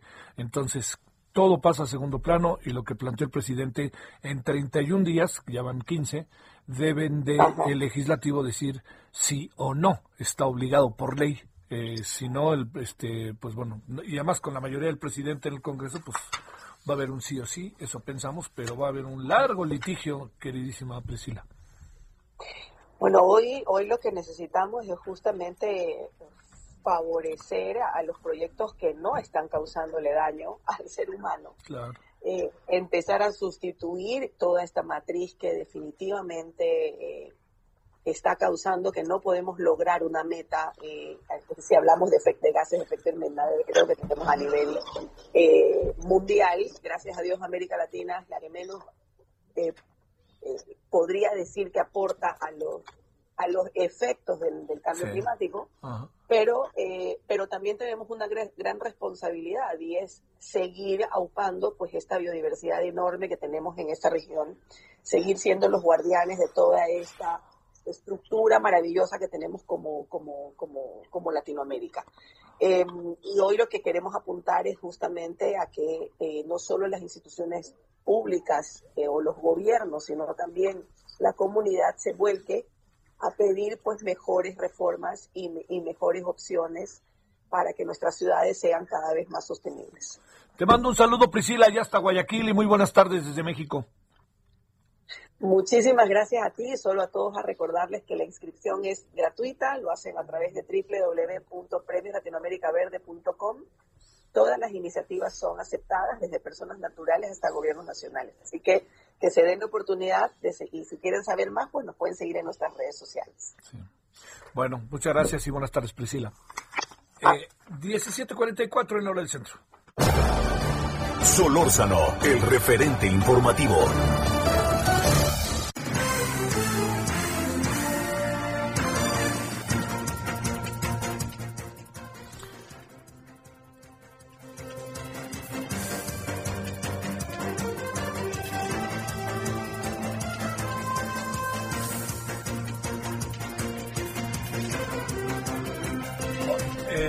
Vámonos eh, con eh, Claudia Espinosa hasta Puebla y no vamos a correr. Claudia, no lo vas a creer. Vámonos contigo. ¿Cómo estás, Javier? Saludo a ti a todos los amigos del Heraldo Media Group. Pues en las últimas horas, la Secretaría de Salud reportó un total de 346 nuevos casos de COVID-19. De nueva cuenta subieron estos números. Se ha llegado a un acumulado de 63.570 en lo que va de la pandemia. Actualmente hay 1.246 personas que pues padecen del COVID-19 distribuidas en 75 de los 217 municipios de, de la entidad. De acuerdo con el secretario de Salud, José Antonio Martínez García, pues hasta el momento se mantiene la incidencia en el número de contagios, principalmente en la capital del estado, con el 63% del total que se tienen registrados. Hay hospitalizadas de todos estos casos activos, prácticamente más del 90%, 1.163 personas en los diferentes nosocomios de la entidad. De estos, 165 son graves, ya que requieren pues de ventilación mecánica. La mayor distribución se encuentra tanto en la Secretaría de Salud como en el y bueno, en el caso de los fallecimientos, se han registrado 36 nuevos casos lamentables de muertes para llegar a un total de acumulado de 8.370 en lo que va de la pandemia. El secretario de Salud dijo que pues aquí en Puebla hay por lo menos 2.000 personas que ya salieron del COVID y que requieren pues de una terapia cardiopulmonar por las afectaciones, por lo que también pues es la segunda parte que queda después de que ha salido del COVID. Es la información desde Puebla. Híjole, sí, es que sabes que Claudia Buena, aquí lo te hablábamos con uno de los doctores de primerísima fila en el INER, Instituto Nacional de Enfermedades Respiratorias. Ellos han creado ya un área al fondo del hospital, me dicen, que es para las personas que han salido de COVID y que es eh, la recuperación. O sea, en esto estamos en verdad también con muchos muchas secuelas, Claudia. Pues ya estás viendo ahí lo que pasa en Puebla, ¿no? Así es, de hecho aquí en Puebla también ya se han eh, destinado dos eh, centros de salud de servicios ampliados en la capital, el de San Francisco y San Felipe, justamente para la atención de estas eh, personas. De estas 2.296 necesitan ya una rehabilitación más profunda y bueno, pues es la segunda parte que queda de esta historia que también obviamente pues representa de una, atención médica que requiere pues de recursos financieros y recursos humanos obviamente. Te mando saludos y muy buenas tardes. Oye, están en amarillo Estamos en rojo hasta lo que digan en esta, este fin de semana. Este, el, día de mañana. Sí, perdón. Sí. es que tenemos ya este tres estados en rojo, ¿eh? O sea, tenemos, perdón, no menos, pero tenemos tres, cuatro, no, no recuerdo el número, pero tenemos varios estados en este momento en rojo al mismo tiempo. Entre ellos Morelos, Puebla, Estado de México, eh, y la Ciudad de México, por supuesto, y allá Chihuahua. Tenemos varios. Sale Claudia, buenas tardes. Muy buenas tardes. A ver, ¿dónde andas, Daniela García? Que allá en Monterrey también están en rojo, rojo. Me consta que está hasta cerrado, ¿verdad? Está todo cerrado afortunadamente. Y ahora vamos hacia dónde, cuéntanos. Así es, Javier, muy buenas tardes desde Monterrey. Pues justamente hoy se presentó el semáforo epidemiológico del estado, donde se dio a conocer que hay cinco indicadores en rojo. La semana pasada eran seis, esto pues es conocido como riesgo máximo. El único que mejoró por el momento es la ocupación de camas COVID, más no de camas de terapia intensiva. Y bueno, en el marco de este de este semáforo rojo técnicamente, pues también hoy se dio a conocer que ya entró en vigor aquí en Nuevo León la obligación del uso del cubrebocas en todas las vías públicas. Esto pues quiere decir que cualquier persona que no porte un cubrebocas en la vía pública en Nuevo León, pues será sancionado. Hay dos tipos de sanciones corporales, que son 36 horas en cárcel u 8 horas de servicio comunitario y también pues una, una multa económica que ronda en los 20 salarios mínimos. Esto pues eh, fue publicado el día de hoy en el periódico oficial del Estado, entró en vigor el día de hoy y los municipios serán los encargados de que se, tome en cuenta esta nueva obligación. Sin embargo, pues los municipios no han publicado los reglamentos. En 10 días estarán publicando los reglamentos municipales sobre cómo operará esta nueva reforma, la ley de salud del Estado. Pero por lo pronto se sabe que hay dos tipos de sanciones. Si me permites comentarte, Javier, durante todo el día hemos realizado recorridos aquí en la zona metropolitana de Monterrey y hemos comprobado que la gente sí está aportando el cubrebocas ya una vez que entró en vigor esta nueva ley. Había un poco de descontrol sobre esto, pero ya hoy hemos visto que la gente está cumpliendo muchísimo más con el uso del cubrebocas. Oye, eh, Daniela, mañana es cuando determinan, bueno, yo supongo que con esto de la obligatoriedad del cubrebocas, a, lo que nos va a llevar es a confirmar que se quede en rojo Nuevo León. Pero mañana es cuando les determinan si cambia o no cambia el semáforo, cuando les informan. En el caso de la Ciudad de México son los viernes. En el caso de ustedes. Ustedes, hoy fue a las 3 de la tarde, las restricciones permanecen iguales, semáforo rojo, riesgo máximo, a pesar de que se ha logrado eh, controlar un poco el número de contagios y también la ocupación hospitalaria. Sin embargo, pues permanecen las restricciones de 5 de la mañana a 11 de la noche, los domingos todo cerrado. Sobre todo mencionaba la autoridad estatal, quieren mantener el domingo todo cerrado. Hay que recordar, este domingo es el día de San Valentín, pues busquen evitar que haya algún tipo de brote o de muchos brotes más bien durante este día que se celebra el Día del Amor y la Amistad. Este, eso quiere decir que los restaurantes, por ejemplo, hoy están cerrados o están de lunes a viernes. Restaurantes, restaurantes, centros comerciales, cines, casinos, salones de eventos operan de lunes a sábado de 5 de la mañana a 11 de la noche. Ningún giro comercial opera los domingos, más que farmacias y algunos centros de venta, estos pues conocidos en, la, en, cada esquina, ¿no? Como Oxxos o el evento. Sale. Muchas gracias. Eh, te mando un saludo, Daniela. Igualmente. Bueno, Armando de la Rosa, ¿qué pasa en Tabasco, allá en Villa? Así es, este, como usted ya lo menciona, precisamente hay indignación aquí en la ciudad de Villahermosa y en general en todo el estado de Tabasco luego del asesinato de un estudiante de enfermería, esto precisamente en el municipio de Macuspana, Tabasco, y es que precisamente este caso ocurrió ayer por la noche, ayer miércoles en la noche, minutos después de las 10 eh, pm, donde un grupo, bueno, donde dos motociclistas que viajaban precisamente sus unidades atacaron a un joven precisamente que se encontraba a las afueras de un comercio en el Boulevard Carlos Pellicer Cámara de allá del municipio de Macuspana. Le dispararon en repetidas ocasiones a este joven hasta dejarlo inconsciente. Cuando llegaron los paramédicos ya había fallecido. La víctima fue identificada como Elier, eh, precisamente eh, Elier Rosique, el cual, Elier Oropesa, perdón, el cual eh, pues era un estudiante de enfermería del CONALEP de Macuspana y brindaba su servicio social en el hospital regional de este municipio. Sin embargo, pues hasta el momento se desconoce el móvil del asesinato y pues sus compañeros de clase pues claman por justicia ya que aseguran que era una persona que no tenía problemas con nadie y por eso pues bueno pues ya han alzado la voz para exigir justicia por el asesinato de este estudiante de 19 años de edad ocurrido anoche en Macuspana y pues bueno pues esto ha generado también polémica en general en el estado de Tabasco, ya que eh, se está exigiendo precisamente el esclarecimiento de este lamentable incidente ocurrido anoche. Este es el reporte. Bueno, oye, este, eh, ¿no hay muchas pistas? ¿O si hay pistas? ¿O qué suponen? Eh? ¿Qué edad tiene el estudiante? Eh, eso es el, lo curioso es, eso es lo curioso del caso que precisamente todavía no se establece el móvil del asesinato porque era un estudiante de escasos 19 años de edad, o sea, todavía estaba estudiando enfermería, apenas estaba dando sus servicios sociales en el hospital eh, regional de Macuspana y pues el ataque fue directo, es decir, no hubo una rencilla, no hubo un asalto, no hubo gritos de antemano, sino llegaron estas personas y le dispararon eh, casi a quemarropa, lo sorprendieron y después se dieron a la fuga y hasta el momento por pues, la Fiscalía General del Estado no ha emitido un comunicado para saber eh, si se trató precisamente de alguna cuestión de cuentas o algo, porque pues fue un ataque directo y tampoco se ha mencionado si ya se logró el arresto de alguna alguno de los implicados. Sin embargo, pues bueno, pues eso llama mucho la atención porque era un joven apenas de 19 años y en las redes sociales los compañeros de carrera y muchos eh, jóvenes del municipio de Macuspán y también de aquí de Villamosa, pues han alzado la voz exigiendo que se haga justicia para determinar exactamente qué fue lo que le pasó y por qué eh, le quitaron la vida a una persona, pues que eh, precisamente mencionan sus compañeros que se dedicaba a ayudar a las demás personas, que tenía un gusto increíble por ayudar a los demás y eso era lo que lo había llevado a estudiar enfermería y precisamente atender a las personas que lo necesitaban. Así están las cosas allá en Macuspana. Te mando un saludo, Armando, allá hasta Tabasco. En 10, 15, 20 segunditos, adelante, mi querida Mayeli. Aún sin identificar la identidad del secuestrado en Zapopan el pasado lunes, y no hay fallas en el sistema escudo urbano C5, es lo que dijo el fiscal Gerardo Octavio Solís Gómez el día de hoy en rueda de prensa, Javier. Bueno, muchas gracias Mayeli, gracias, ahora sí que fue rápido. gracias, te mando un saludote. Bueno, oiga, ya nos vamos, estaremos a las 21 horas en hora del centro. Mira, hasta aquí anoté hoy todo lo que tenemos para esta noche. Eh, las vacunas mexicanas con la Universidad Autónoma de Querétaro, el INAI que abre el expediente de los Oya y Avión, a ver de qué se trata, y un voluntario COVID con Novax, la vacuna. Así que ahí estaremos.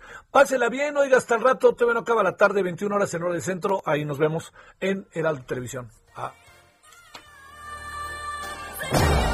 Hasta aquí, Solórzano, el referente informativo.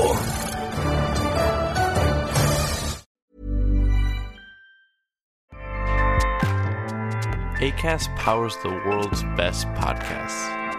Here's a show that we recommend.